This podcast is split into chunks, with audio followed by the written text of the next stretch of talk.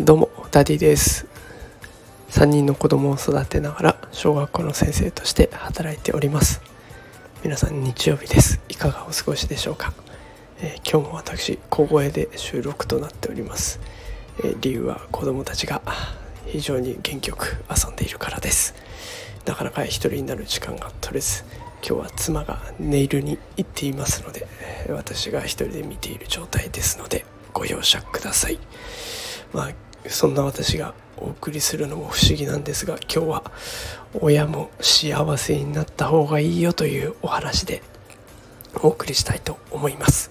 それでは小声ですがお聴きください。よろしくお願いします、えー、皆さんお仕事と育児の両立いかがでしょうか？子育て中の皆さんはとにもかくにもお子さん優先で動いてらっしゃることと思います。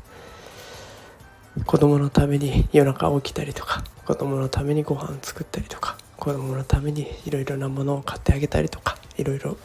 大変だと思います。そういった生活をしていると、えー、だんだんと矛盾が発生してきます。私もその矛盾に陥っている一人なんですが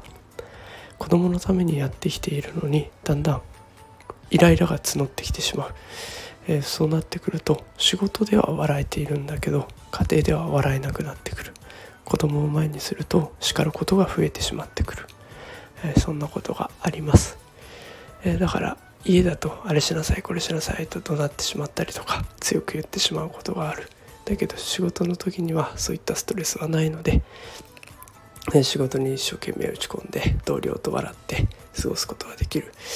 えなんかそうなってくるとおかしいなっていう感じがするんだけれどもどうしたらいいかわからない。日々の育児に追われてしまうということたくさんあると思います。でそんな育児中の皆さんに私から伝えたいのは是非大人の皆さん親の皆さんが幸せになってくださいということです。親が幸せになってくると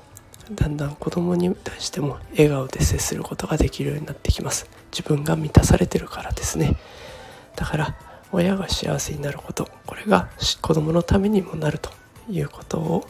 ぜひ覚えていただいて自分をまずは幸せにしてあげる。それを子供に伝えていくっていうような流れで考えてみてはどうでしょうか。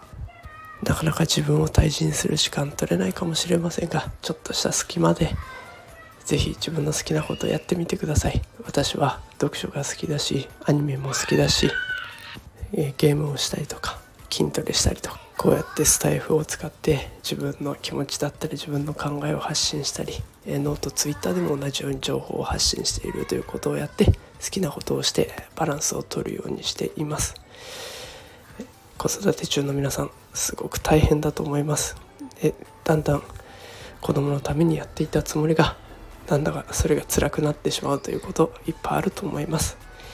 是非好きなことをやって幸せにしてそれをこその後に子供に接するっていうところやってみてください。今日日曜日ですね、えー、ぜ自分の好きなこともたくさんやってみてください、えー、それでは小声での収録失礼いたしました、えー、また明日から月曜日ですので通常通りのボリュームで録音できるように時間作っていきたいと思います。それでは皆さん素敵な日曜日をお過ごしください。今日はこの辺で失礼します。